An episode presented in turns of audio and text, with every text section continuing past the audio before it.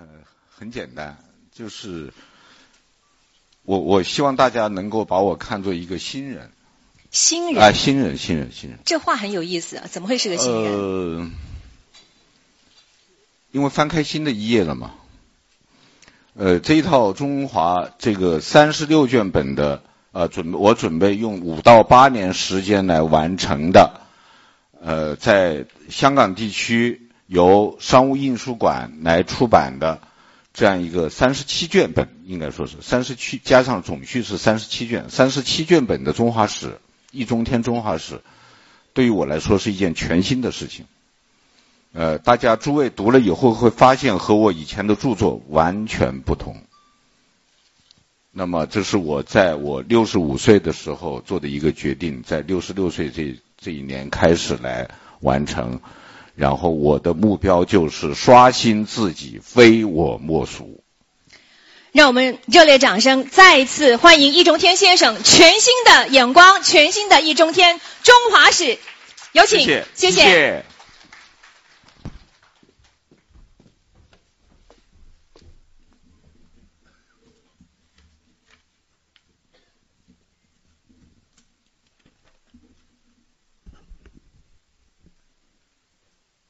女士们、先生们、朋友们，大家好！很高兴再一次来到香港书展，而且能够带来我新的作品和朋友们分享，而且非常荣幸的，呃，今天是静怡妹妹来主持这场演讲会。嗯、有人听了以后不高兴，我可以叫他妹夫啊，没没关系的啊，嗯，对，妹夫不要不不要吃醋啊，嗯，呃，妹夫呢是这套书的 总编辑，嗯，所以他现在很那个纠结的心情，嗯，很摆装出一副很羞涩的这个表情，嗯，待会儿媒体可以尽情的拷问他啊，对。那么非常高兴能带到带来这样一套新的作品，呃，而且是你看是香港的商务印书馆来出版，那我是大陆同胞，啊、还有我们台湾同胞呵 来主持这样一个演讲会，两岸三地，那么为什么会有这样的一个组合呢？就是静一刚才说的，我们都是华人。我们都是 Chinese，这是我们共同的特点。这一点不会因为政治制度和意识形态的不同而有所不同。我认为留在我们身上的血比意识形态和政治制度重要的多。这是我 特别要到香港，将来还会去台北。还会去国外华人社区来做这样的演讲的原因，所以我们今天的题目就是中华根。实际上，我们要回答的问题是中华文明的起源和根基。那么，要回答这个问题，我们首先要区分文化与文明。什么是文化呢？文化是人与动物的区别。动物没有文化，只有人才有文化。那也就是说，人从动物到人的那一天起，他有了文化。文化区别开人科动物和真正的人。我们知道，这个人也是动物。动物当中一个最高的品种，就叫做灵长目动物。灵长目动物分成三类，第一类是猴类，第二类是猿类，第三类是人类。那么我想请问，猴和猿有什么区别？哪位朋友知道吗？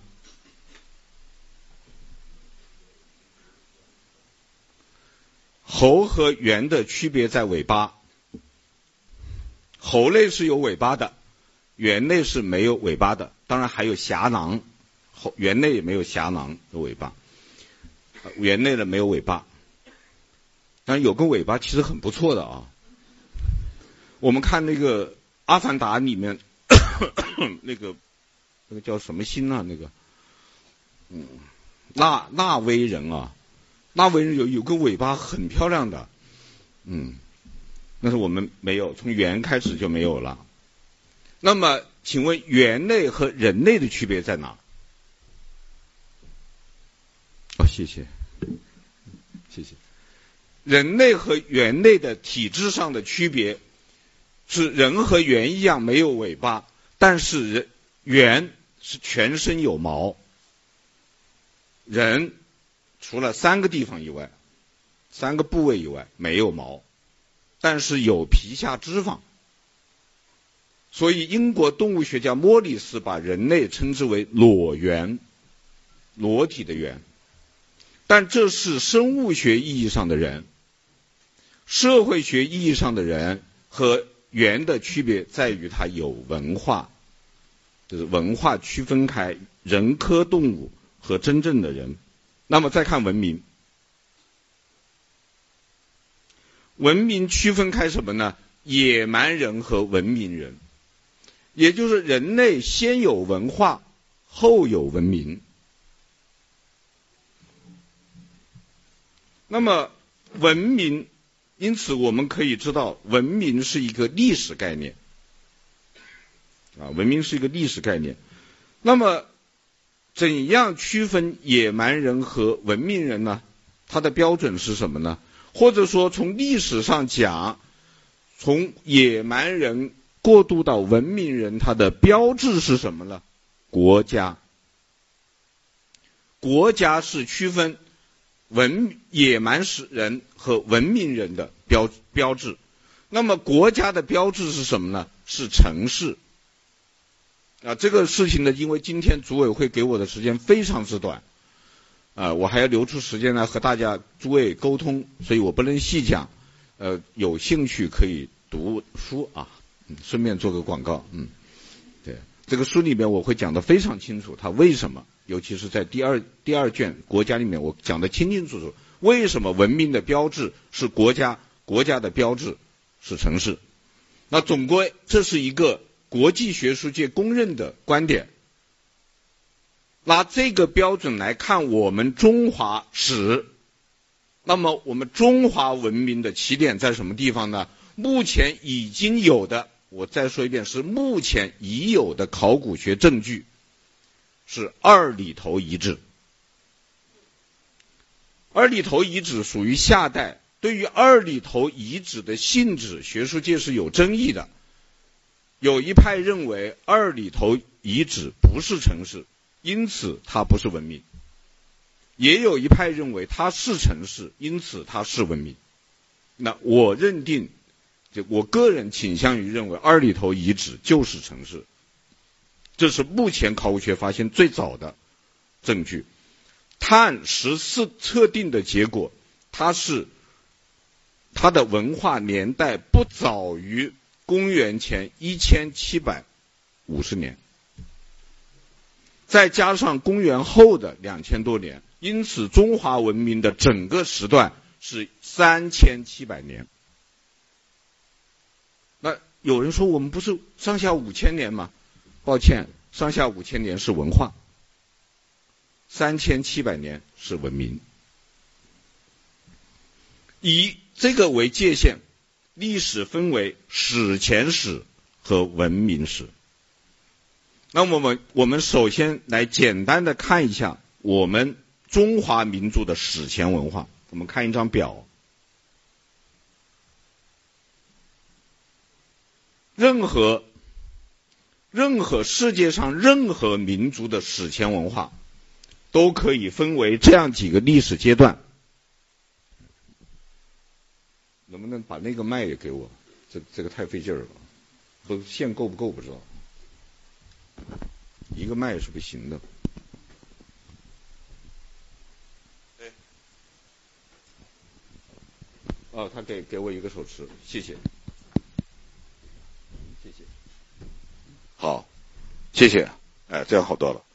那么我们来看一下，任何民族的史前文化都是分成五个历史阶段，啊，四个历史阶段啊。第一个是原始群，原始群的这个文化标志呢，就是我前面说的裸体直立。嗯，我我把它，我我以夏娃为它的代表，因为在我们民族的神话和传说里面找不到代表人物了，没有，因为中华民族的特点就是它没有创世神，没有创世神话。没有创世神话的结果是不可能自发的产生宗教，一信就信别人的教，自己没宗教的。嗯。那么第二个呢，阶段呢就是氏族，氏族社会。那么氏族社会呢，它有两个历史阶段，一个是母系氏族社会，一个是父系氏族社会。它的标志是什么呢？是生殖崇拜。我们我们先把这表过了以后，我再回过头来讲这个生殖崇拜啊。然后从氏族部过落不过渡下来呢是部落，部落时代的文化特点呢是图腾崇拜。啊，那我们的历史上的代表人物就是炎帝和黄帝，炎帝是早期部落，黄帝是晚期部落啊。然后再发展下去就是部落联盟，这就是尧舜禹。到了禹的儿子夏启废禅让制，行世袭制，国家就诞生了。那个时候诞生出来的叫部落国家，文明时代开始。因此，整个历史过程可以总结为五个字，叫点面片圈国。简单说就是这样。好，我们翻过去，我们来看一看这个这些图。这些图呢，是我们现在已知的。人类历史上最早的女神，请大家看这女神漂亮吗？实在不漂亮。你看他们的特点，第一是面目不清，没脸的，一个的一个一个的有脸的都没有，都没有脸。第二个呢，乳大，臀肥。乳大的很肥，当然很性感啊。但是原始人做他们的形象做成这个样子，不是为了性感，是为了生孩子。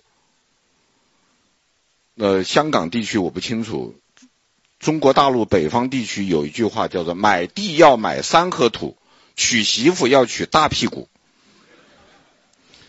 屁股越大的还越生儿子，小屁股都生女儿。嗯，这个是。屁股大是为了生孩子，呃，乳房大是为了有奶吃，还有无一例外的都是孕妇。那么我们现在看这样几个啊，这边的这几个大的图是欧洲的，这四个图是中国的，在东北的这个红山文化遗址出土，那就说明古呃中外一律。但是呢，有没有例外呢？有例外。我们翻一下，这个也是原始时代的女神塑像，这个漂亮吗？这个漂亮吧？漂亮，性感。知道他是什么神吗？死神。前面的那个不漂亮的，是生命神、生命之神、生育之神。而这个性感美丽的是死神。那么原始人的审美观念和我们是不一样的。原始人的审美观念是实用主义的，因为这个这个女神像，她实际上是一个小女孩。为什么要把死神做成这个样子？就是说，一个女人，一个女孩。生下来长大成人很漂亮很性感，可以有男人了，可是没生过孩子，她就死了，悲哀。原始人认为一个不生孩子的女人是可悲的，甚至是可怕的，因此让他做死死人。也就是原始人非常重视生育，为什么呢？因为太容易死人了。原始时代自然灾害。疾病、野兽的攻击敌人的攻击随时随地可以夺去一个人的生命。山顶洞人平均寿命不到三十岁，这个尼安德特人可能只有二十多岁，死得快啊，容易死啊。那么原始人没有办法，他只能产生这么一个观念：我们斗不过死神，我们学兔子不行吗？一窝一窝的下，多生一点，生得多，死得快，是原始时代的特点。所以他们就开始产生了生殖崇拜，就为生生孩子是一件非常伟大的事情，他必须加以崇拜。那么他要崇拜谁呢？他首先得崇拜女人，崇拜女性，因为孩子是女人生的。原始人开始并不知道男人在生孩子过程中也有用。觉得他没什么用，有用的就是女人、女人、女性、女性生殖器，以及女性生殖器的象征，都是崇拜的对象。当然，原始时代也有把女性生殖器堂而皇之拿来崇拜的，比方说，诸位如果有兴趣、有时间，可以到云南剑川去看一个雕塑，叫阿央白。那就是女性生殖器，非常明显，现在还在，但是更多的使用了象征的手段，而最主要的象征物是什么呢？鱼和蛙。请大家看，这个是仰韶文化的彩图纹饰，上面这一排是鱼，啊，很清楚吧？鱼啊，下面这一排哈。这这一一排是蝌蚪，是或者说幼虫半成型的蛙，是两只手，两只手长出来，两条腿还没有出来，在游泳啊，很姿姿态很美的，很美的姿态，也有完全的蛙啊。另外这个盆子是江寨出土的，旁边的这个纹饰是鱼纹，那边的那个纹饰是蛙纹。那么我们来看一看这个鱼纹。啊，今天都是没有未成年人吧？没有儿童不宜的话啊，大家看看这个纹饰，这个这个花纹，这是两条鱼，双鱼纹。这是一条鱼，这是一条鱼。这两条鱼加在一起像什么？像女人的外阴。所以鱼象征着什么呢？象征着女人的外阴。包括阴唇、大阴唇、小阴唇，还有一个特点就是鱼籽多。你看鱼肚子打开以后，那里面好多籽啊，在水里面唰，多子多孙呐。所以鱼在我们民族文化当中一直是吉祥物。想大家想一想，送子观音手上提的是什么？鱼篮啊。对吧？我们的年画贴的是什么？一个大胖小子怀里抱一条鲤鱼，年年有余啊。旁边是莲子啊，年年有余啊。鱼就是就是爱情、婚姻、生育的象征，这是有这个传统啊。那么蛙象征着什么呢？蛙象征着子宫，因为我们想一想啊。蛙和这个女人有一个共同的特点，就是这个肚子啊，一会儿大一会儿小，一会儿大一会儿小，一会儿大一会儿小。这跟女人一样，像我这男人，你看我肚子大了，我就小不了了，很难看的，对吧？女人就小得下去，蛙也小得下去，这是第一个相同，对吧？第二个，蛙也多子多孙呐，青蛙也是一生很多的啊，啊，所以。原始人崇拜蛙，因为崇拜蛙，把自己的孩子叫娃，对吧？娃娃，娃娃就是蛙，娃娃。蛙蛙这个音在古代读什么呢？读呱。呱是什么声音啊？青蛙叫的声音，呱呱呱呱。因此，这样一个象征物后来就变成了我们的女神。我们看下一个图片，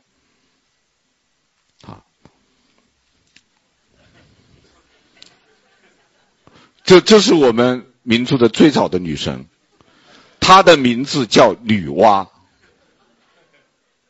女娲就是一只蛙，她的肚子里面有很多点儿，是什么？孩子啊！大家都知道女娲补天的故事吗？说女娲找来一只巨鳖，把她的四条腿砍下来，把天撑起来了。实际上，女娲砍的是自己的腿啊，不是鳖足，是蛙足，四根蛙足把天撑起来，然后满肚子的这个点儿变成了天上的星星。就实际上是这么，这个神话里面隐含着的是这样一个文化密码，对。这就是易中天中华史要从女娲写到邓小平，当然这现在跟邓小平没关系啊，还扯不上，暂时跟邓小平没关系。嗯，但邓小平他说他自己是中国人民的儿子，他也是女娲的子孙，对吧？对吧？所以先从我们祖奶奶说起。嗯，那么我们的祖爷爷是谁呢？伏羲。我们来看下一张图。这也是啊、除了那个最下角那个是汉画像石以外，这两个图都是呃中国新石器时代的这个彩图纹饰，是鸟，对吧？然后我们来看看这只鸟是什么形状。这只鸟，大家发现它有一个特点没有？什么特点？三只脚。不是三只手啊，三只手是小偷，嗯。那么这个鸟为什么是三只脚腿呢？因为他是男人，男人两条腿当中还有一条腿，还有一根东西，嗯，是三只腿。它是什么鸟呢？它是太阳神鸟。你看那个图很清楚，上面背了一个太阳，它的名字叫金乌。它是在太阳里面的，前面的那个青蛙叫蟾蜍，它是在月亮里面的，所以月亮就是我们的女神，太阳就是我们的男神，太阳神。这个太阳神后来就演化出羿射十日的那个同那个神话，啊，实际上是太阳太多了，他射下九个金乌，剩一个太阳，对吧？那么这就是男性生殖崇拜，这就到了伏羲的时代。我们现在只能从快一点了啊，只有半个小时了，嗯，我们得加抓紧，那么他就到了伏羲的时代，就有了男性生殖崇拜。这是这是为什么呢？是因为到了这个时候，社会生产力发展了，人们开始有了财产的概念，而财产呢，当时的财产主要是由男人创造的。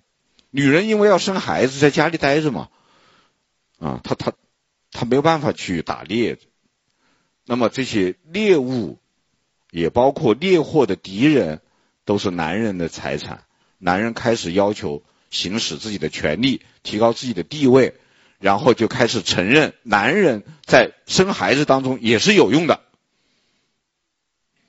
那么这个作用越来越夸大以后，就要把它神化。神话的结果就是说什么呢？说我们一个族的祖奶奶，她怀孕是因为一个神跟她做爱。比方说太白金星入怀，所以李白叫李太白。或者比方说啊，这个商人的祖先说是在路上吃了一个玄鸟的蛋，然后怀孕。就产生了商人的祖先，这个实际上是把男性生殖的作用神秘化和神圣化，由此产生的是图腾崇拜。图腾崇拜的特点是，全世界的图腾都是男性的，没有女性图腾。所以说什么鱼啊、蛙呀是图腾，这是错误的，因为它是女性生殖崇拜的象征。作为图腾崇拜的一个是鸟，还有一个是蛇。蛇在全世界都是男性生生生殖崇拜的这个象征，啊，因为蛇很像男人的那个，嗯，哦，那个不雅的那个，嗯，平时绵软，用时坚挺，是吧？藏在草丛当中，突然袭击，充满了暴力，很黄很暴力，蛇，因此圣经中诱惑亚娃夏娃的一定是蛇，因为只有。男人才能诱惑女人，当然现在也有女人诱惑女人的，毕毕竟比例比较少一点啊，比比例多的是男人诱惑女人，蛇和鸟，这就到了发展到祖宗崇拜，但是在这个时候呢，全世界就开始分道，世界各民族开始分道扬镳了，就图腾崇拜以后，世界各民族分道扬镳，其他的民族。走哪条路？还是请大家看第二卷《国家》。嗯，对，抱歉。那么我们民族呢，图腾崇拜变成了祖宗崇拜，因为祖祖宗的祖啊，它旁边是个而且的且，那个且是什么呢？且那个且就是男性生殖器，然后叫做祖。他就是对男人的崇拜，最后变成对血统的崇拜，由此产生了家天下。到这个时候，既然我们这个族都是个男性祖宗传下来的，那么这个族的领导人就应该按男性血统代代相传，禅让制就废除了，世袭制就产生了，君主就产生了。国家就诞生了，文明就来到了，这是大概的一个史前文化的脉络。那么进入文明时代以后，我们经历了三个时代，这三个时代叫夏商周。夏商周是什么呢？夏商周是三个代表。这以前我们说我们的历史书啊。不管大陆的、香港的、台湾的历史书都说夏商周是三个朝朝代、三个王朝。抱歉，我个人认为是错误的。我要颠覆学术界这个陈说，它不是三个王朝，因为它不是统一国家，它怎么是王朝呢？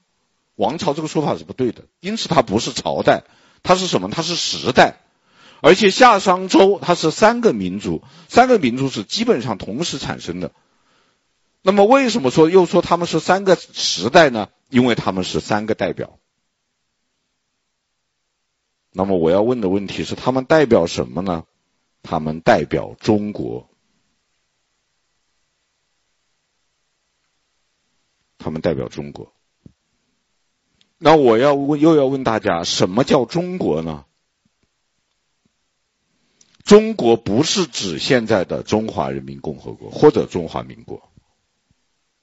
在古代中国指的是天下之中，全天下最当中的那个国，或者说那个城市，在古代国和城市的城市同同一个意思，它叫中国。那么我们来看一看这个图啊，这个图显示的是古人的宇宙观，或者是天下观，或者是世界观，叫天圆地方。天圆地方是什么意思呢？就是我们头顶上的这个天是圆的，圆的是什么意思呢？是指它像一个半球形，是一个球切一半，这么一个球面，这个半半个球的球面，这就是天的形状。所以，所以古人的诗说：“天似穹庐，笼罩四野”，是吧？它像个帐篷一样扣下来。地是方的，正方形，一个圆形扣在一个正方形下，它的投射图平面图就是这个样子，对不对？那大家就会说，那那那扣不住啊，是扣不住，所以有有有四个地方是海，啊，这个图上看的可以可以看得很清楚，是海，叫四海，东西南北各一个海，叫四海。那么四海当中的这一块地叫什么呢？叫四海之内，也称海内。然后这个圆的扣下来的这个地方叫什么呢？叫普天之下，也叫天下。然后这个四四方方的这个地打一个对角线，画一个圈在当中，那个地方叫什么？叫中国。那个地方叫中国。那么那个地方在哪儿呢？有人说在河南省郑州市下面的登封市。这样说就还是不懂啊。那我告诉你，登封在哪呢？少林寺所在地。啊，那个地方据说还出了一个很好的公安局长，叫任长霞。啊，就是登封。登封市有一座观星台，观星台的下面曾经有一块石头，说那块石头就是那个正方形的地的正当中。谁放是谁定测出来的？周公测出来的。哦，后来这一块石头，这块石头叫地胆，它对应的天上一颗星星叫天星。天不是圆的吗？它一个圆心嘛。那圆心上有颗星星叫天星。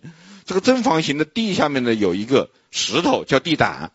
这个地胆在文化大革命当中被红卫兵拿出来砸掉了，从此我们不得安宁，不是发洪水就是闹地震。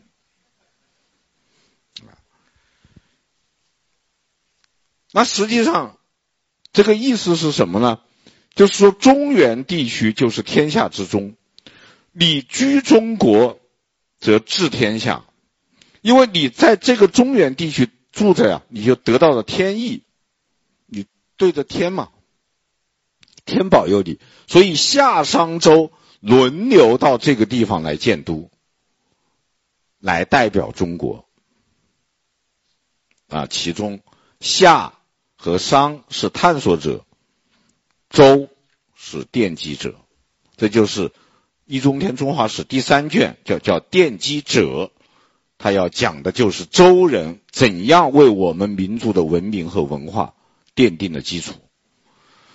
那么周人是怎么样奠定的呢？说起我也只能简单的说，简单的说就是。我们都知道这个武王伐纣，对吧？武王伐纣总归是知道的。周武王率领八国联军，哎，不是八国了，八百国，号称八百国联军，啊，去攻打这个殷纣王，啊，非常快的就推翻了殷商王朝的统治。花了多少时间呢？不到两个月。据历史学家研究，只有三十多天。那我们知道，美国推翻伊拉克政权，萨达姆政权用了多少时间呢？五十六天。那也就是说，周武王在冷兵器时代，啊，没有飞机，没有坦克，没有大炮，没有导弹，在这样的一个条件下，只用了一半的时间把一个政权推翻了。推翻以后，胜利的周人忧心忡忡。太快了，来的太容易了，这保得住吗？这个，他们就要反思殷商王朝为什么迅速灭亡，得出的结论是殷商王朝不把人当人，不把人当人有证据吗？有一个叫人参，一个叫人殉。什么叫人参呢？就是把人当牲口，当牺牲品。什么叫人殉呢？也是把人当牲口，当陪葬品。就殷商实行实行两种这个制度，一个贵族一个王死了以后要杀活人陪葬，这叫人殉；还有就是祭神的时候，有时候要杀活人做牺牲品，这叫人参。为什么叫人参呢？因为祭祀用的牺牲品叫牲口，啊，这个牲口在养着的时候叫畜生。几种呢？六种，叫六牲：马、牛、羊、猪、狗、鸡。六牲，如果去掉马，叫五牲，啊，如果是牛、羊、猪，叫三牲。但是有时候还要杀人，不得人心。为什么他们要杀人呢？很简单啊，我觉得很简单。所谓祭祀是什么呢？祭祀就是请神吃饭。中国人是最喜欢请客吃饭的，对吧？诸位都请客吃饭吧？待会我们这个完了以后，他们商务印书馆还要请我吃饭。嗯，昨天已经吃过了，昨天叫接风，今天叫践行，或者明天叫行践行，今天晚上就叫庆功啊，嗯，反反正是要吃饭，有什什么事他都要吃饭，对吧？人小孩生下来要吃饭，人死了他也要吃饭，对吧？请客吃饭。那么祭祀呢，就请神吃饭。那么请神吃饭呢，那就要看规格。实际上，请客吃饭他有目的的，他就是求人办事嘛，对吧？那看你事情大小，对吧？你办一件很小很小的事情，你说香港书展，我我不想买门票，我想混进来，找一保安请他吃一碗那个牛腩面啊，可能就混就混进来了，对吧？这个事情很小。然后国与国之间要打仗，这个事情很大。神要保佑杀人，吃牛都不够了，吃马都不够了，要吃人。那么这样的下来的结果，人人自危，不得人心。因此，殷周政权总结的教训就是：殷商王朝不把人当人，我们就要把人当人。由此产生了周人的第一个政治思想，叫以人为本，叫以人为本。那么他们为什么会以人为本呢？因为他们有一个观点叫政权天授，或者叫君权天授。因为周人要解释一个问题，就是他政权的合法性，或者说他革命的合理性、政权的合法性。这个问题不解决，他坐不稳江山。那么他的解释是什么呢？说这个政权是天给我的，所以他们的王叫天子，就是天的儿子。那么天凭什么要给你呢？因为天就是人，我们来看看“天”字，这是甲骨文的“天”字，很清楚，天就是人。因为这个每个字的这个每每一个字的主体部分就是个人呐，这是人，这是人，都是人。那大家说这怎么会是一个人呢？它实际上是这样的形状的人。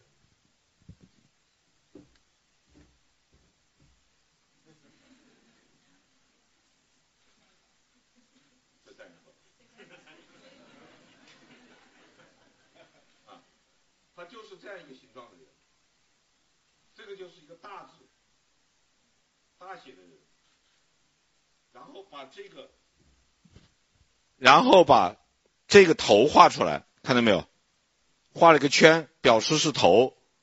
这个头叫什么？叫天灵盖。由天灵盖引申为这个字，叫天。啊，这个字是这样来的。天人合一啊，天人合一啊。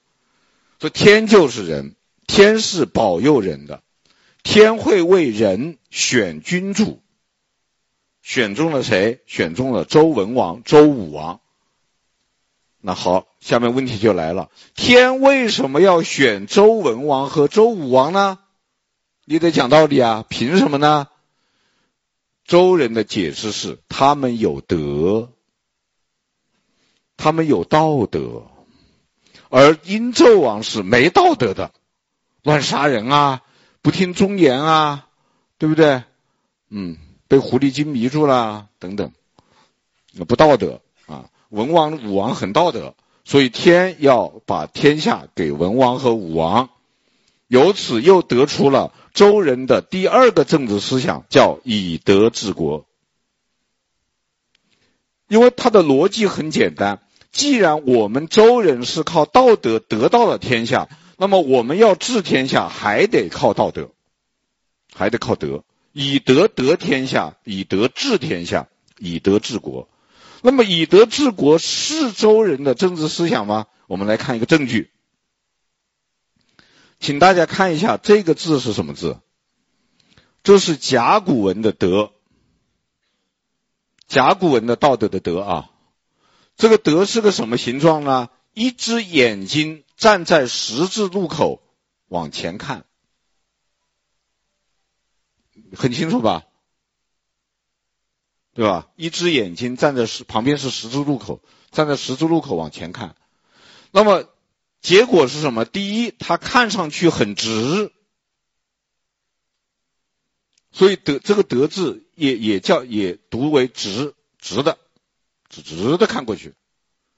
第二呢，看见了就得得到的得，这个甲骨文的这个得字是得到的意思，所以在甲骨文谱词里面，它有表示失去。然后我们来看看金文的得，金文的得，我们看这边这个字啊，这个叫右边，对不起。右边这个得，右边这个得和前面那个得，大家看出有什么区别没有？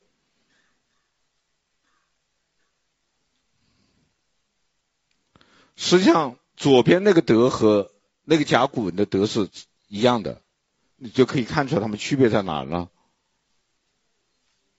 对，右边这个德多了，下面多了一个心字。表示什么呢？表示内心深处的正直和内心深处的感悟，不是眼睛看见的，是心灵看见的。这个德就是道德的德，前面那个德是得到的得。那么这个旁边这个，对不起，右边我左右不分啊。那个右边的这个德字，右边这个德字是出出在哪呢？何尊，我们看一下，这是何尊的图。何尊是一种一一尊青铜器，它是什么时代的青铜器呢？周成王时期。我们周代的是第一个是文王，对不对？但是文王呢，他没有代表中国，他死了。他儿子武王伐纣，伐纣胜利以后几年以后也死了，继位的是成王，第三位。成王时代的这个青铜器叫何尊，现在藏在陕西省宝鸡市的青铜博物院。那这个这个这个做这个这个青铜器在那个地方。刚才那个德字最早出现的就是这件青铜器，由此证明心中之德那个德是周人的概念。因为前面甲骨文都是殷商的，它都没有心，而且还有一个旁证，就是旁边我们刚才看到那个那个没有心的那个德啊，也是周人青铜器上的，它是用在什么地方呢？用在人名，比方说这个人叫某某德，那就不要这个心字。所以周代青铜器上德是有两种德字的，一种是有心的，一种是没心的。有心的都是表示道德的德。啊！而且最有意思的是，中国这两个字目前发现的最早的文字证据也在这个青铜器上，核尊也在何尊。所以我说我在易中天中华史当中提出的这个学术观点，铜证如山，它不是铁证，铜证，青铜器为我作证。啊，这是本人。最新的学术发现，今天首次在香港发布，谢谢。那么以德治国的观念建立起来了，但是马上又产生了一个问题：这个以德治国怎么治啊？德是心里的，如果这个人是不讲良心的，你没有办法。那孔夫子有一个学生叫宰予，啊，叫宰予。宰予有一天去问他老师说：“老师，为什么要三年之丧呢？就是父母去世，为什么要守守丧三年呢？”那孔夫子说：“你说不守三年，你说守几年啊？”所以说：“一年就够了呀，春夏秋冬一个轮回，干嘛要三年呢？”孔夫子说：“哎，你的父母去世不到三年，你就吃鱼、吃肉、吃细粮、喝酒、穿绸缎衣服、泡吧泡妞，你你觉得安心吗？”宰予说：“我很安心呢。”孔子只好说：“安得汝为之？你你觉得心里头过得去，你就去做呗。我有什么办法？”所以以德治国，它靠的是每个人的良心。你不讲良心就没有办法。何况你这个东西它必须变成一个可以看见的、可以操作的东西，它才能治嘛，对吧？要不然你怎么治呢？那么德变成可操作的东西是什么呢？礼。由此产生周人第三个政治思想，叫以礼立序。这德是不管用的，管用的是礼，礼可以操作。什么叫礼呀？礼就是秩序。你比方说我们现在这个讲座，谁坐前面，谁坐后面啊？那我们有一个秩序，就是现代秩序，叫先来后到。那谁先来，谁往前坐。后来的只好你站着，抱歉啊，谢谢你们，谢谢你们站着听啊，站着听，谢谢你们。但是对不起，你们来晚了，来来，呃，不过前面也有空座位，也可以来坐一坐啊啊，可以来几个朋友，读者朋友坐一坐啊。这是叫做现代秩序，认为讲人人平等。那么古代是不可以的，古代要讲怎么怎么做，这个就是礼。你包括现在中国大陆啊。中国大陆这个这个规矩，我我我是不赞成的，不知道怎么什么时候形成的，我不清楚。那他现在就是这样的，圆桌吃饭，请客的人坐在正当中，然后右手做做主宾，就客人当中地位最高的，就是以右为尊，然后左手做主陪，然后其他的人都按地位高低、面子大小。这个坐，这对面正这个主人最正对面坐的那个人一定是买单的，呃，他是秘书或者办公室主任，这中国大陆的官场的臭规矩啊！我我一到跟他们吃饭，我就骂他们，对吧？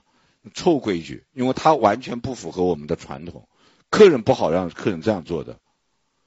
我我们的，因为我们中国的传统是，你坐在这个位置上的人叫君位，就是。不管你坐在什么地方，对着门的那个座位叫君位，君对面坐的那个叫臣位。然后呢，主宾分宾主坐下是分东西坐下，主人坐东边，客人坐西边，客人叫西席，主人叫东家，东翁嘛。应该是分宾主坐下，我就很痛恨他们这种摆桌子方式。我要请客吃饭，我绝不这样，我把当中那个位置撤掉。我们服务员说：“你给我扔出去。”然后分宾主坐下，这才平等嘛。那反正是反正要有规矩了，就这么个规矩了。然后上菜的时候呢，服务员就从主人右手这个主宾这个座开始上菜，他结果会很尴尬。如果我主人主宾旁边坐的是主宾的太太，或者是主宾的女朋友，那糟糕，最后一个吃菜，很没道理的。对，反正现在的服务员都是不动脑子的嘛，他动脑子他当老板去了，他不动脑子才当服务员嘛，对吧？没办法。但他得按这个次序，然后顺时针方向上菜，那不能逆时针方向啊。逆时针方向是向遗体告别。大家到殡仪馆去看看是不是这样的？因为人已经死了，我们要去看他一眼，要逆时针嘛，退回去啊，这个就叫礼。那有了这一套东西以后，大家就知道规矩了，该怎么着怎么着，该哪坐，该怎么走，是吧？谁走前面，谁走后面，啊？那这个是要职场里面是要办培训班的。我就考一个题目，你陪着首长或者领导或者你的贵客出发坐汽坐车该怎么做？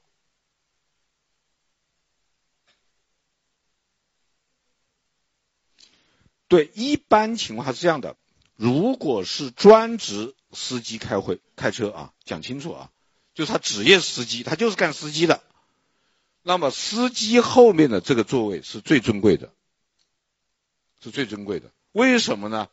它最安全，就它从安全系数上它最安全。第二，它最隐蔽，因为它一定是离路人最远的。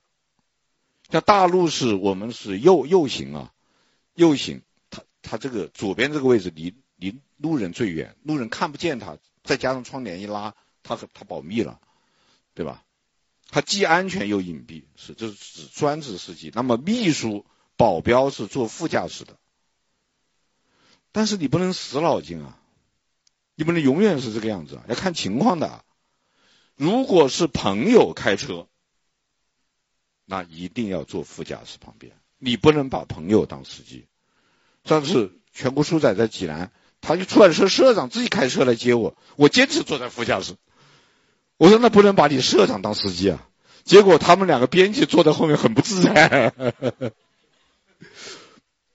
但是如果你出去打的，你有四个人打的，那么你的客人应该坐在哪儿呢？应该坐在副驾驶位上，因为你后面是是三个人，你不能把客人挤着了，你让他坐最宽敞的位置上。越野车出去玩也是坐副驾驶位置上，那这些东西那都是叫做礼，礼就是管这些秩序的啊。但是如果家人出游，那么老公开车是坐驾驶座上，后座是坐老婆孩子的。副驾驶座上坐什么呢？狗狗。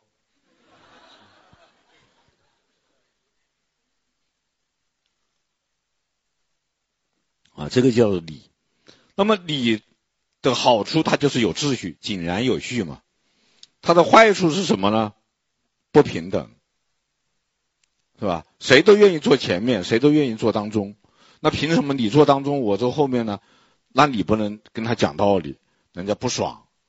那么，周人产生了第四种政治理念，以乐治和，就是用乐来调剂，啊，用乐来调剂。调剂为什么用乐可乐可以调剂呢？因为乐就是音乐。大家知道音乐是什么呢？音乐就是乐音的运动形式。乐音的特点是什么呢？第一。它的音高是不同的，哆、瑞、咪、发、嗦、拉、西、哆，不一样吧？这叫音高不同。第二个，哆，哆，强度不一样，叫音强不同。第三，哆，哆，长度不一样，叫音长不同。第四，不同的发声器发出来的哆都是不一样的，钢琴。小提琴、这个二胡、笛子，它都不一样，这叫音色不同。因此，乐音的特点就是不同，但是把它组织起来很好听。为什么好听？和谐。什么叫和谐？多样统一。那你想社会和谐吗？想吗？我说想。怎么办呢？个人把自己的位置找清楚。谁是斗，谁是兜？你是斗，你就别往前挤。那前面是兜的，啊，也可能是 C 的，啊，至少也是发的。一个斗挤什么挤呢？每个人都安安在自己的位置上，社会就和谐。这就是周人为我们。留下的四个政治遗产，后面还有一部分。今天是抱歉，实在是没有时间了。我们 T PPT 都准备好了，但是没有时间。那么，如果我们要看的话呢，我们飞快的看一下 PPT。啊，就是我们的这个留下的这样的一个系统。第一，就是我们民族的文化有一个内核，叫群体意识。就中国人和西方人最大的不同是中国人。当然，尤其是我们大陆同胞，他们动不动就讲我们，而西方人是说我。啊，现在改革开放以后，我们开始也说我了。以前我们绝断然不敢说我，啊，我怎么能说我呢？有资格说我的只有一个人，是皇上，他叫朕，他自称朕。朕本来是每个人都可以用的，秦始皇以后只有皇帝能用了，嗯。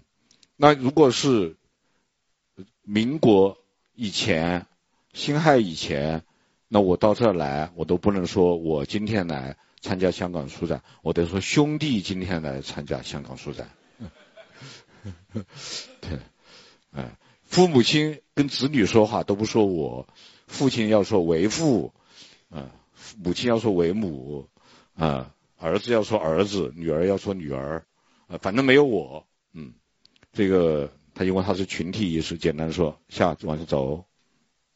然后呢，我们有两只翅膀，一个叫忧患心理，一个叫乐观态度啊，就是这个简单的说嘛，谁都知道的，生于忧患，死于安乐啊。那个中国人是一直是文化心理的底色是忧患的，忧心忡忡，但是呢，呃，无比快乐啊。这个简单往走，嗯，然后我们有三大精神，就是人本精神、现实精神。艺术精神，所谓人本精神，就是我们在看待所有的事物和这个关系，都是以人与人的关系去看待一切啊。比方说啊，岁寒而知松柏之后凋也，啊，荷花出污泥而不染，啊，这都是把自然界看作人嘛，叫人本精神啊。那天人合一，合于人。第二精神就是现实精神。啊，中国人没有信仰，不相信来世，不相信天堂，啊，都是要兑现的，啊，我讲个例子啊，这个，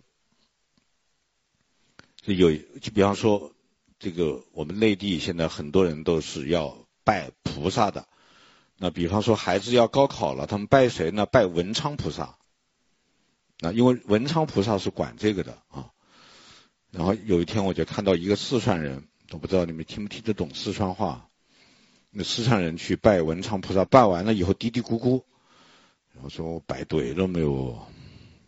我说我说拜对了，这个文昌菩萨就是管高高考的。他说：“哎呦，你不晓得，我那个娃儿要考的是斯坦福噻，他考斯坦福，他考斯坦福，是吧？”他说：“那个文昌菩萨他懂得到，那个文昌菩萨他都懂得到英语不？他万一文昌菩萨不懂英语，他怎么跟斯坦福大学的校长沟通呢？这个很麻烦的。”我说：“那你只能去拜圣母玛利亚。”他说：“我晓得，那圣母玛利亚听不懂我的四川话噻。”他他很麻烦的，他说还很现实的是吧？他他一定要兑现的，他说否则他不拜。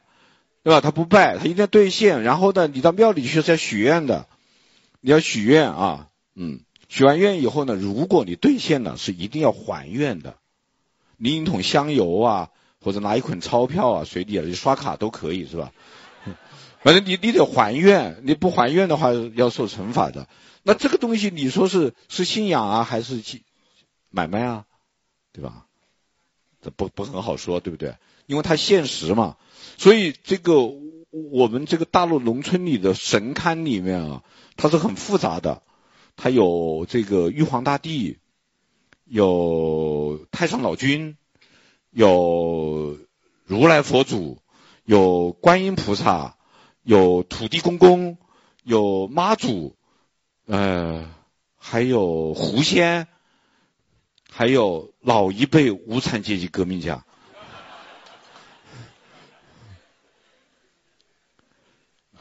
是割那么多是吗？他是各管各的啊，他有分工的啊，他很还很很现实的，他没有谱的这个事情啊。那现实精神啊，第三个就是艺术精神啊，因为人本精神加现实精神，它就变成艺术精神。他他就是用艺术的眼光看待一切。你就拿中餐和西餐来说，那个西餐很明显的是科学，是吧？啊，牛肉五百克啊，这个微波炉。这中火三分钟是吧？然后出来以后端上来，胡椒啊什么酱你自己撒。那要厨师干什么呢？我都不知道啊。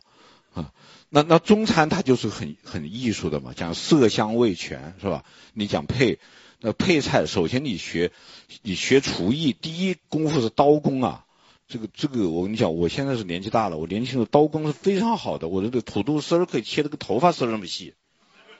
啊啊。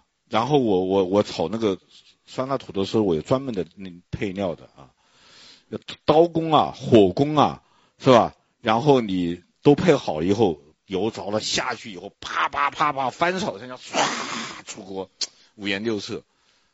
艺术啊，它是可以观赏的，整个做菜的全过程是可以观赏的，包括我们中国的艺术也是这样，书法，它的创作过程是可观赏的，国画，它的创作过程是可观赏的，油画的创作过程是不可观赏的。画油画有什么好看的？一点不好看。画素描好看吗？不好看。画出来好看，过程不好看。我们的书法、国画，还有我们的戏曲，是吧？它整个过程都是好看的，艺术精神，这三大精神也是周人留给我们的遗产。这三大精神，兄弟我在第三卷奠基者里面都已经讲清楚了。好，时间已到，我现在必须下台接受我金一妹妹的采访，谢谢。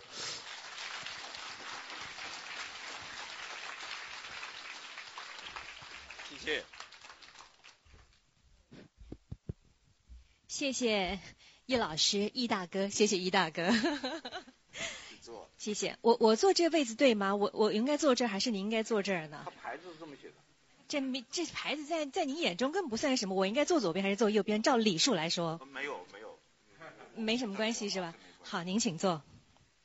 您请坐。不是我左右不分的人，怎么搞不清？所以呢，其实刚刚易老师讲的这个呃关于礼仪的问题，我印象很深刻的是，我们当年在台湾念书的时候，我们的生活与伦理这个册子上面啊非常清楚。刚刚讲的专业司机、朋友，这个是写的很清楚的。但是现在好像，我不知道台下的朋友有没有念过这种这种这个礼仪方面有没有呢？像易老师刚刚讲的这个东西规矩，你们念过的举手，以前从小到大念过的举手。这应该怎么做啊？怎么站呢？有吗？哎，举高一点，我看一下。好，跟易老师刚刚讲的一样吗？差不多吧。多乎哉不多也。总而言之，就是其实念过这种礼仪的人并不多。对的。是很少的，越来越少了。现在崇崇尚自由嘛，爱怎么做就怎么做，爱爱咋地咋地。是，呃，老师今天的论述呢，事实上是只是在这三卷的这个内容里面哈，抽取一部分而已。其实要听易老师讲完三十七卷，嗯，我估计我们来年年年见到您的时候，都有新鲜的东西可以带给我们。是的。时间宝贵，开放给现场的朋友，有问题的请举手哈。这位朋友特别快，请您简单一分钟之内。有卖吗？有麦克风吗？好，对，那个朋友，那个红色，来，我们这个朋友那边红色红色那个朋友，那个男生，那个男生，好，谢谢您，简单的。呃，哎，你好，哎，呃，易教授你好，我是呃在内地和香港都接受过教育的一个学生。啊，我想问一下，就是呃，周朝啊，我刚才迟到，所以前面没听到，我只听到礼和乐两部分，乐乐乐我就不了解，讲一下礼，礼你提到了道德，然后秩序，我想讲一下，经过了。文化大革命，现在中国内地已经没有什么道德，没有什么秩序可言。而且你刚刚说到这个道德和秩序有一个缺点，就是会不平等。我想现在连平等也没有了。所以我想问一下，前路何在？整个中国内地。啊，谢谢您，好，谢谢。对，还有一个就是继续、就是。这个这个问题我今天回答不了。我要三十六卷写完了以后才能回答。好，谢谢你，谢谢你。啊，但是我觉得要弄清楚前路，就你说的前路是未来的路嘛，对吧？对吧？是这个意思吧？啊，对，你要要知道未来怎么样，我们先得弄清楚过去怎么回事儿。那么我不认为世界上有什么事情，它是偶然就这么从天上掉下来的，它一定有来龙去脉。那么我们今天，那虽然我不能完全认同你对中国大陆目前状态的评价啊，啊，就算是吧，啊，就算是吧，那它也有个原因，它不是谁是谁就把能把它折腾成这样的，它一定有它的原因。那我们一定要找到它是怎么样一点一点一点一点变过来，变成现在这个样子。这就是三十六卷本《易中天中华史》要完成的任务。谢谢。如果说我们现在站在这里反思，我们过去是如何一点一点的消失，站在其实这个同学在这里问这个问题，其实我也发现这个希望是一点一点在累积起来的。我们不要失望，我觉得我们我们这这个希望是是希望是还是非常的嗯庞大的，很很有让人们很有信心的。还有哪位朋友？OK，好，这位同学请。易老师您好，有两个问题。第一个问题是，就是呃，现在就是内地可能或者是整个华人圈出现了一个就是另类写史的这个风潮，像之前的黄仁宇先生，他可能写提出一个大历史观，从技术的角度来解读历史，呃，包括后来袁腾飞老师，还有当年明月他们写的这些书。那我的问题是，您能不能自己概括一下您？您这样写史，您或者您这样读史、介绍史学，您的特点是什么？一句话介绍一下。然后第二个问题就是，不好意思。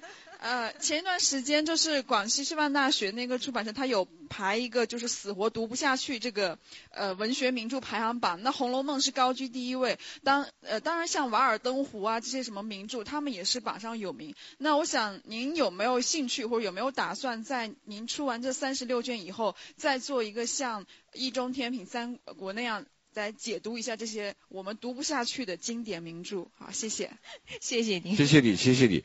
那个我们这个《易中天中华史》加上总序呢，一共是三十七卷啊，就正文是三十六卷，它的出版计划是五到八年。你的第二个问题问的是我五到八年以后干什么？我说我不知道，那个时候还活不活着都不知道。啊，那怎么知道呢？对吧？因为我而且我做事情就是。其实我是这样一个很怪异的人啊，就是我具体做事的时候是我是像理工男，啊，我是非常的我我非常哎，我会他跟他们他们团队都知道我，我会要求到你的行程表精确到分，啊，但是我做决策和做决定的时候，我是非常稀里糊涂的，孩子气的，所以我完全不知道我五到八年以后我是什么样子，我不知道，啊，回答不了。这个第二个第一个问题就是，你实际上是要我给自己贴一个标签。抱歉，我最不喜欢的做的事情就是贴标签。我准备，我跟媒体，内地媒体已经说过了，我说将来我希望我的墓志铭上是这样一句话：一个不能贴标签的人。谢谢。另外，我还要拜托呃香港的媒体朋友们，我也不喜欢跟别人比，比比方说我是谁是谁，跟谁是谁跟谁是谁比，我也不喜欢，我就是我。好吗？好，谢谢易中天老师，祝您长命百岁。啊，好好，谢谢。好，这位朋友，我还没说您的举手了，谢谢您。哎，你好，易老师，呃，我是一位高中生，即将升读大学了。呃，你看，你刚才说过有三大精神，就是人本精神、现实精神和艺术精神。那在呃刚过刚放告过去呃发放成绩不久的。香港的公开考试，呃，考得比较好的同学，我的我的那那所高中考得比较好的同学，都会升读一些他们认为呃将来收入比较好的科目，例如医学、法律和或者金融，那这就会是不是太过注重这个现实而忽忽略了人本或者艺术？那你认为如果这样下去的话，呃，香港或者中国会不会有前途？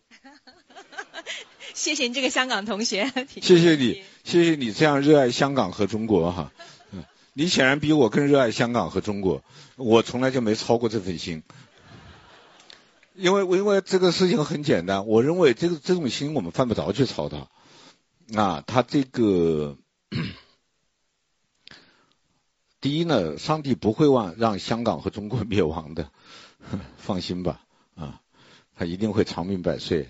而且会很好的发展下去。第二个呢，就是实际上作为个人来说，每个人的选择，我认为其实不管他出于什么动机、什么目的、什么精神都无所谓，关键在于是不是你自己的选择。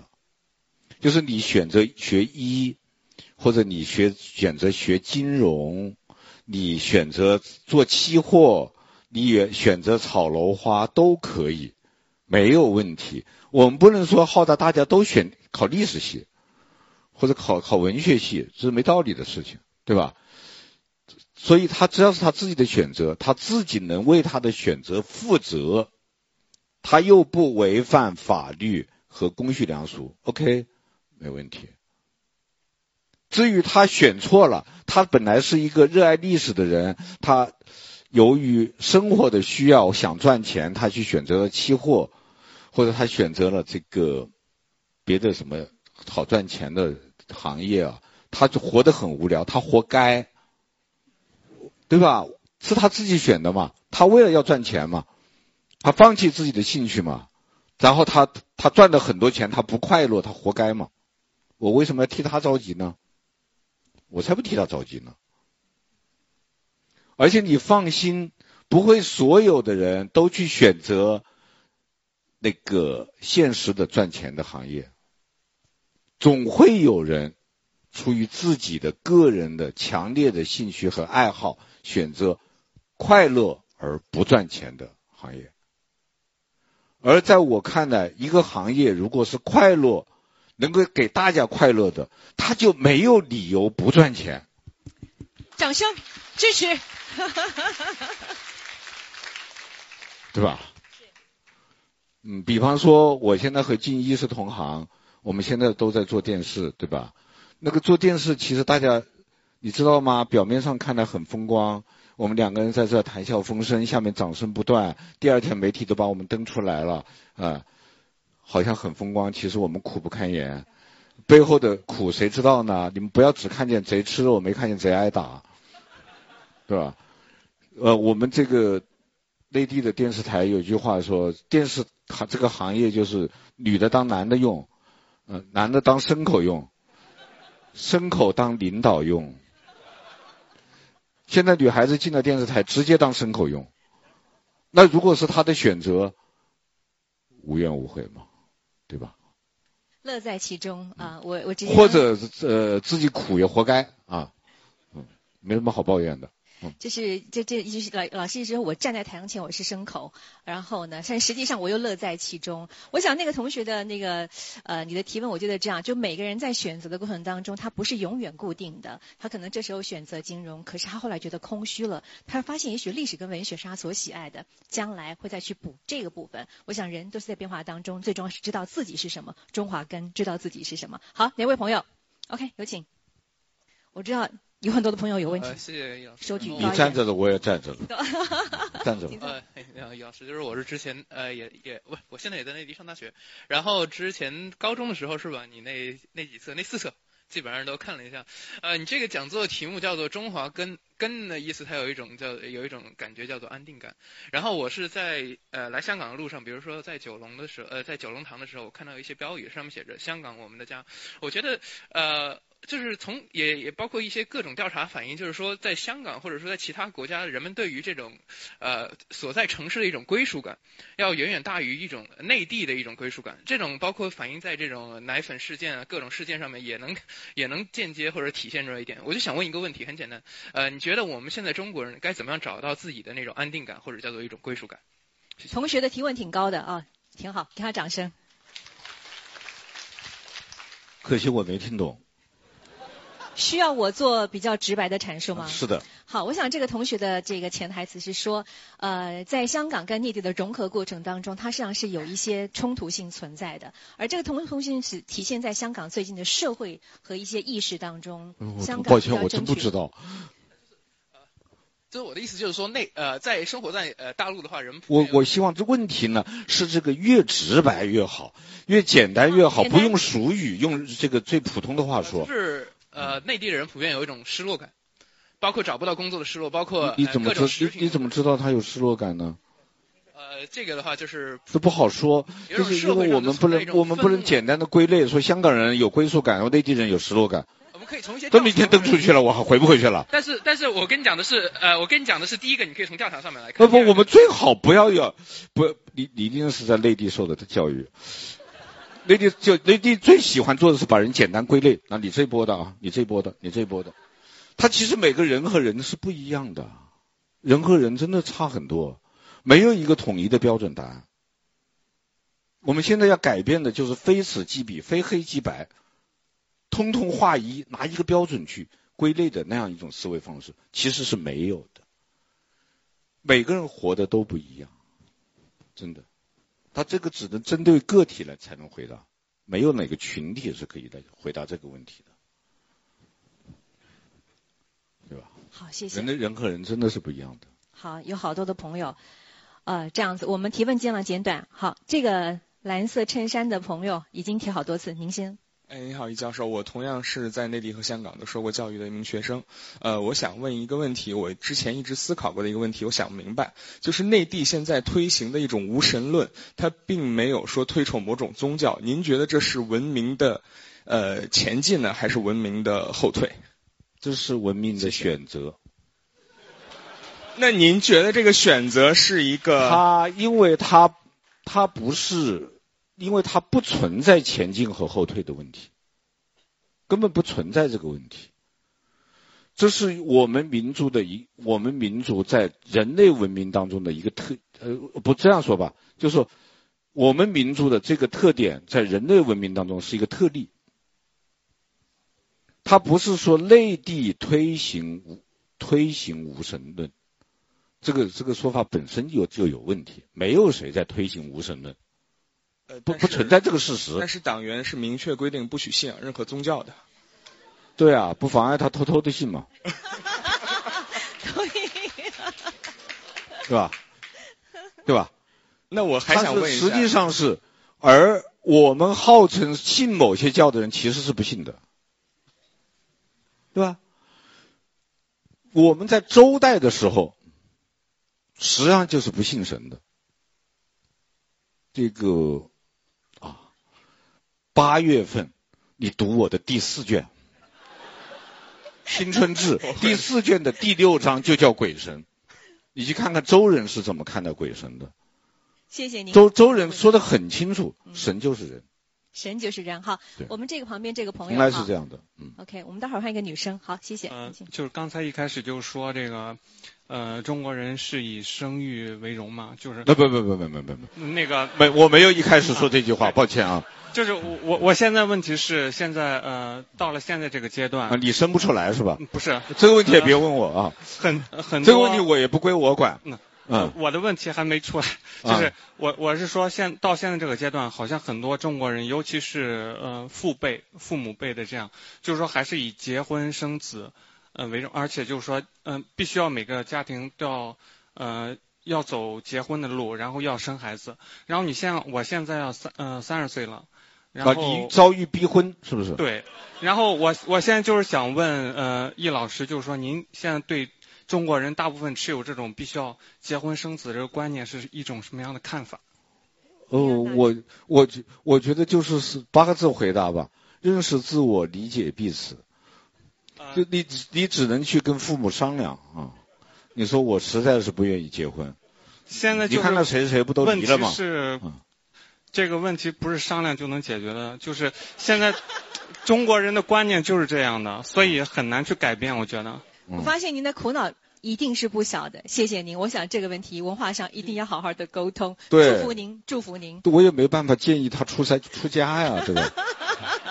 对吧？好，我们这位女同学穿橙色衣服的，好，谢谢您。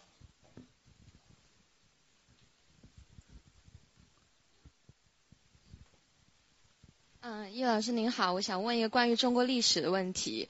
我其实是啊、呃，高中就啊、我高中是选修中国历史的。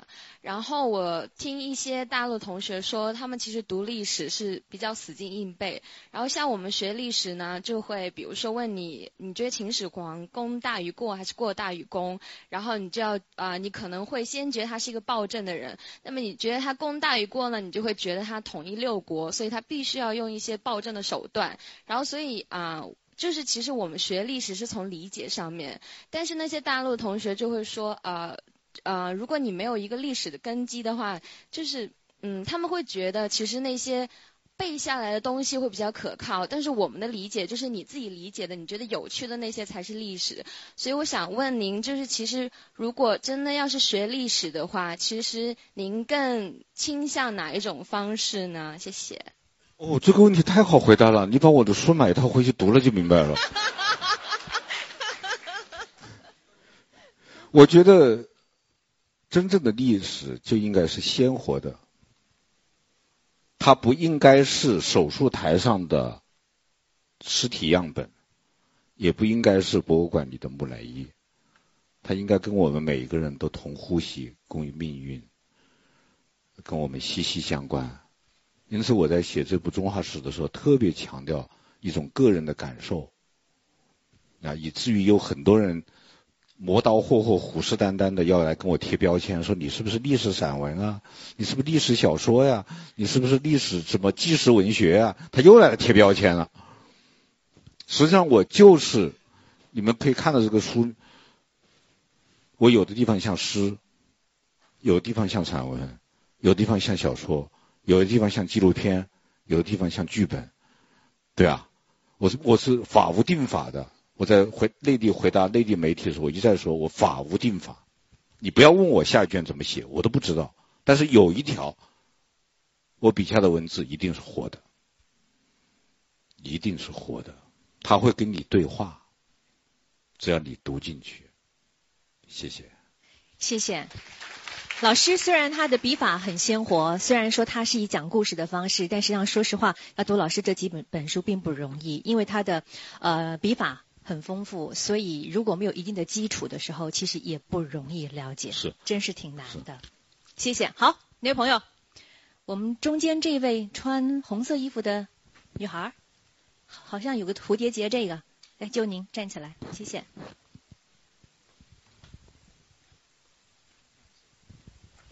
嗯，叶老师您好，非常激动能在香港这个地方听到您的讲座。然后我想问您的就是，嗯、通过您刚才讲的问题，您说就是中国图腾崇拜之后嘛，世界各地文化就分道扬镳。那中国它为什么就没有创造一个创造自己的神，然后它反而选择了走就是就是祖祖宗崇拜这个路线呢？而且我觉得你像其实像西方文化，他们的神。就是创造自己的神，其实都是他们自己想出来的。然后我又我又以前听过一句话说，在世界在世世界文化史中，其实相同时段的人们的想法是类似的。但是为什么中国就这么的奇特？就是跟别人不一样。因为它中国这个中华文明是典型的大陆农耕农耕文明，大陆农耕文明。然后它小农经济的基础决定了它的生产方式，就是四世同堂。男耕女织，他要求这个家庭非常稳定，就包括刚才这位朋友提的，他爸爸妈妈为什么逼婚传传宗接代啊？啊，传宗接代这是义务啊，是吧？他你你又没有爱情，他就不管你了。哎，你的爱情关他什么事儿？但是你的婚姻就关他的很大的事儿。他管你的是婚姻，他不管爱情的，对吧？那他可会告诉你说，实在不行，先结婚后恋爱嘛，对吧？他一定是这样的，他要求家庭非常稳固，要求家庭非常稳固，他一定就产生出祖宗崇拜来。他最后当家，就中国政治体制是家国一体的，他他最大的特点就是家国一体，家就是国，国就是家，没什么区别。你想想嘛，皇帝是什么？是国君。爸爸是什么？家君，丈夫是什么？夫君。对，夫君。那整个全都是君主制，然后他就就就把它放大、放大、放大、放大，就变成这了。所以它一定产生祖宗崇拜。而你说的那个，你包括伊斯兰文明，或者是基督教文明，或者希腊文明、罗马文明，他们的背景不一样。希腊文明是海洋商贸文明。犹太文明，包括犹太文明，都是海洋商贸文明，啊，那么伊斯兰文明产生于一呃的海海洋工商文明，呃，伊斯兰文明产生于海洋的游牧商贸文明，就它有它有是它商业发达，它商业发达以后，这是最后一个问题了，对吧？他们不会赶我们走吧？我要讲的长一点。我您可以讲长一点，我已经情商他们多几分钟了。啊啊，对啊，那么。商业的文明，它的最大的一个特点是什么呢？它它要求产权明细，这是商业文明和一个最最基本基础。就我们两个做买卖，这个东西是明确是我的，那个东西明确是你的，我们才能做，对吧？而你这像我们这个中国人这种混在一起过日子是没法弄的。它产权明细到个人以后。每个个人就独立出来了，就从氏族社会的那个组织血缘组织里面独立出来了，从家庭里面独立出来了，他就成了具有独立人格和自由意志的个人。一旦他成为了个人以后，他就是刚才这位朋友讲到的、问到的一个问题，归属感的问题，就成了他的问题了。因为我们没关系啊，我们有家呀，我有祖宗，我可以认祖归宗啊，我不存在归属感的问题啊。那些单个的人，他不认祖归宗了，他怎么办呢？他得认同一个最高的神，否则他死了以后上哪去呢？另外还有，所有人都是独立、自由、平等的人，那每个人都有自己的主张，那谁都不听谁的。那我们怎么样组成社会呢？也必须有个更高的东那个存在来统领所有的人，他就是上帝。所以，真正的宗教一定是一神教的，宗真正的信仰也一定是一神教的。只有唯有一神教，他才彻彻彻底底的不是人，他是超人。不管是犹太教的雅克维也好，基督教的耶和华也好，伊斯兰教的安娜或者胡大真主也好，是无形的。它一定是无形的，没有形状的，没有形无形，它才是最高啊！在这一点上倒是世界一样，就中国人也认为最高的是无嘛，无是最高的。老子他们也认为最高的是无，是道。但是问题是中国的道呢，它不成成为崇拜对象和信仰对象，它还和西方的神还是有区别的。简单的说，问题在这，想全弄清楚，买套书，都书里都有，全讲了。是不是得把三十七本都买完了才能够？呃，他的问题，他的问题，买前四卷就已经清楚了。谢谢，好，这位同学举得很快，我们中间这位女性同学，白衣服的，谢谢。好，是您，是您，谢谢。